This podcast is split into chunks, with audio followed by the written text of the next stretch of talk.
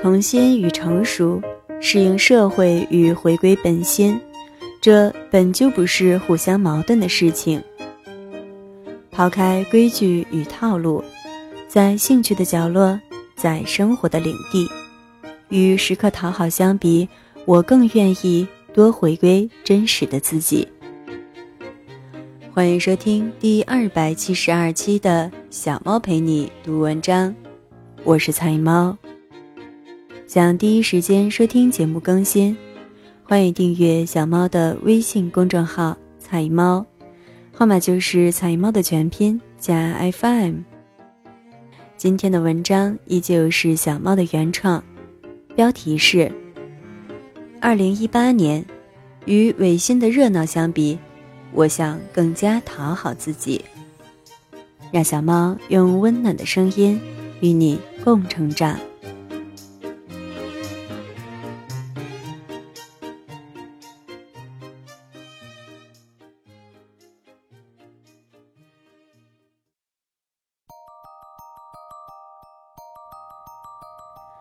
二零一八年与违心的热闹相比，我想更加讨好自己。人们总是不停犯错，但他们双手依然寻找光明。节日期间重温了宫崎骏老师的《千与千寻》，不同的年龄段去看，总会有不同的感受。还记得第一次看的时候。还是初中的阶段，那个时候影片刚上映没几年，看的时候总是被其中各种神奇的妖怪故事所吸引。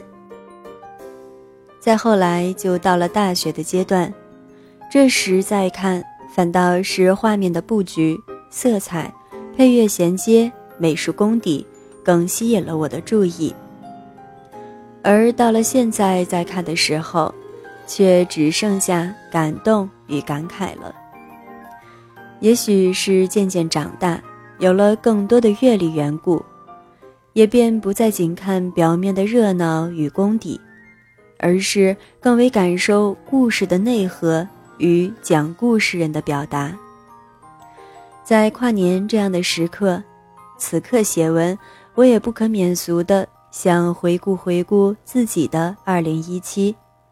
再展望一下接下来的二零一八，除了赶节气儿，也算是及时回头望望吧，免得接下来的道路走得迷茫。要说二零一七最大的收获与经历，那肯定是结婚这件事儿了。不过因为不习惯多聊自己的生活，于这部分，那我就幸福微笑一笔带过。公众号与节目播出是我与听友们接触的平台，也是我一直坚持的一个爱好。要说这方面的大事件，大概就是从借由他人之笔表达自己看待世界的观点，到将自己的部分想法诉诸笔端这种改变了。不好说是不是瓜熟蒂落、水到渠成。因为有时也会显得略微匆忙，不知道要分享哪些感受。毕竟，我其实是一个不太爱谈及自己生活的人，把这部分略过的去写文，确实也有一些难度。但总体而言，也算是一个大的改变与突破了。我家先生总说我写的文估计会让部分人不太爱看。因为大家都是写热闹、写流行、写话题、写森系的时候，我总写反省。很多人在用辞藻、行文流水陶醉他人的时候，我又写一些呼吁和大道理，这可不合市场胃口。我也不知道他说的是不是这理儿。后台也确实总是有人走，有人来。也许有人终能读懂我似乎假大空背后的真切感悟与人生体察吧。而我妈对此的评价则是：你的文得有点阅历的人去读才可能有感觉，太多人现在做不到静下心来逐字逐句琢磨你说的话，更何况有些你平时会跟我们说的，又不会全写文章里，那也不适合。这样下来，能有点读者就不错了，总要啥自行车？我想了想，嗯，我妈说的也对。可能就像他俩说的，我写的文字是属于。读得懂的人会心生感慨，读不懂或者没耐心去读的人，大概也就厌了的类型吧。真是不好拿捏呢。写文这事儿也是个做出选择的事儿，是个选择讨好他人胃口，还是要等待志同道合、高山流水的选择问题。当然，也有大把的大神。能驾轻熟路的二者兼之，我却还远远达不到这等水准，也便只能思考起这个问题。我想，答案大概与性格和做每件事情的初衷有关吧。在做公众号这件事上，我一直是保持着分享、共同成长这样的初衷，也便不想做那。违心苛责自己要去讨好他人的举动了。于是乎，该怎么写也就还是顺应着自己心意怎么写文了。这事儿有点像最近推出的儿童节目。初衷嘛，本就是为了给自己的孩子一份未来礼物。如果能让更多的小朋友开心，那也就值了。可是，在儿童节目推出后，我就少了不少的读者。不过，因为初衷很清楚，所以我还是会坚持下去的。毕竟，我很清楚我为什么而做。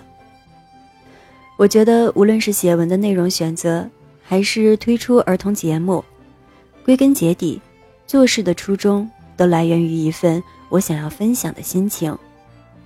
既然是分享，若是言不由衷，那岂不是最大的悲哀？有时在无伤大雅的情况下，一个人能多坚持一些自己的本心，也觉得是一件很有意义的事情呢。其实回望这一两年的时光，就公众号而言，我特别高兴，能在收获了一个有所坚持的自己的同时，也收获了一群志同道合的听友们，这确实也是我的幸运。有人能看到我的费心用心，那不管是几个人，都会是对我最大的安慰。我想，二零一八年，我的文字大概依旧会是这样吧，会在温温暖暖的基调下，心向阳光，并分享更多曾帮助自己走出谷底、走出人生黑暗的方法。有的人是一种乐于分享的性格，所以他们会很乐于将生活的点滴能与他人同悲共喜。但至于我，分享心情这件事，大概算是一种突破吧。我想这也与我的人生经历有关。一路无人鼓掌，无人支援，也就那么披荆斩棘的走过，也走到了今天。所以，其实我不太喜欢为赋新词强说愁的东西，也不太喜欢消遣式的热闹、点评诗般的辩驳。我想，内心的自己是一个更加吝啬言语、多听少说、不习惯做评价的人吧。但既然开始执起笔写文，那么便算是自己的突破。既然是突破，就该做到突破的样子。所以，便也在诸多自己觉得不方便说、不能说、不适合说之中，挑挑拣拣一些出来，整理汇总，从感慨感受到生活态度，希望能用这样间接的方式，与能感受到的人一起成长吧。这种间接的方式，可能也是一些人觉得我言之无物。有些读者却会在后台留言鼓励，引为知己。终归，不同阶段的人去读，不同需求的人读，读的也是不同的味道吧。这样思索着，也便更坚定了写自己想写的、能写的东西的觉悟。套用那句歌词来讲，有些文字大概也仅能写给懂得的人听。我想，这样选择的自己，是注定与网络的热闹大号无缘了。二零一八年，想活得更加讨好自己。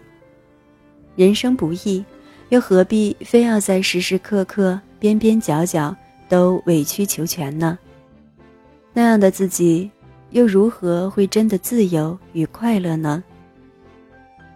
工作的时候，社交的场合，我们自然都需要遵循着社群既定而成的规矩与套路，这是一个合格成年人基本的职业道德。但跳过那些，在兴趣的角落，在生活的领地，随着年龄的增长。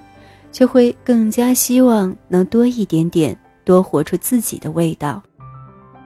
也许这样的活法不讨喜，也许会偏安静，也许有着自己的坚持与自己的原则，但那就像是一个孩子最初的梦。那份最初的执拗，总是那样的吸引人，那样的引人入胜。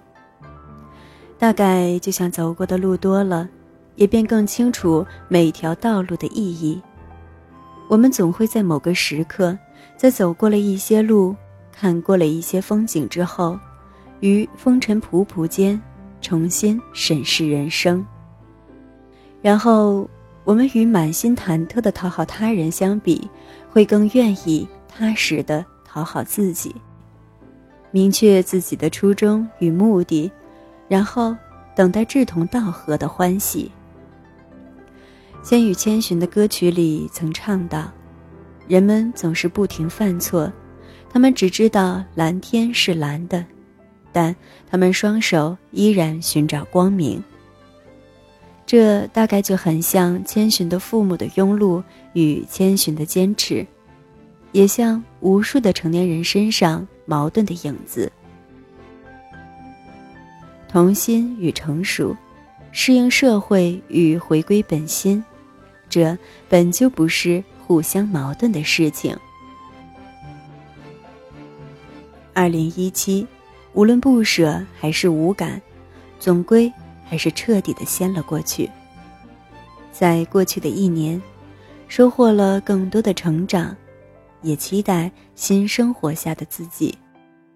也许在过去的一年中，我们可能曾因恐惧错过了很多。也可能因为害怕失去，反倒与一些机遇甚至重要的事物失之交臂。但除却这些失去的，在时光的历练中，我们也一点点更懂得了自己，更读懂了生活。我们如鹰般孤独的心，在踽踽独行的岁月中，一点点愈加坚强。二零一八。新的时刻，无论过去的自己曾怎样的软弱与迷茫，我们都有了重新开始的机会。也相信，只要自己想，我们终能轻声哼唱着，满载阳光，在新的曙光里走好自己新的旅程。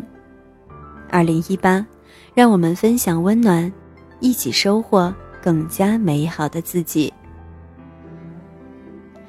感谢你的收听，这里是菜猫 FM，我是菜猫，欢迎点赞打赏支持小猫，让小猫用温暖的声音与你共成长。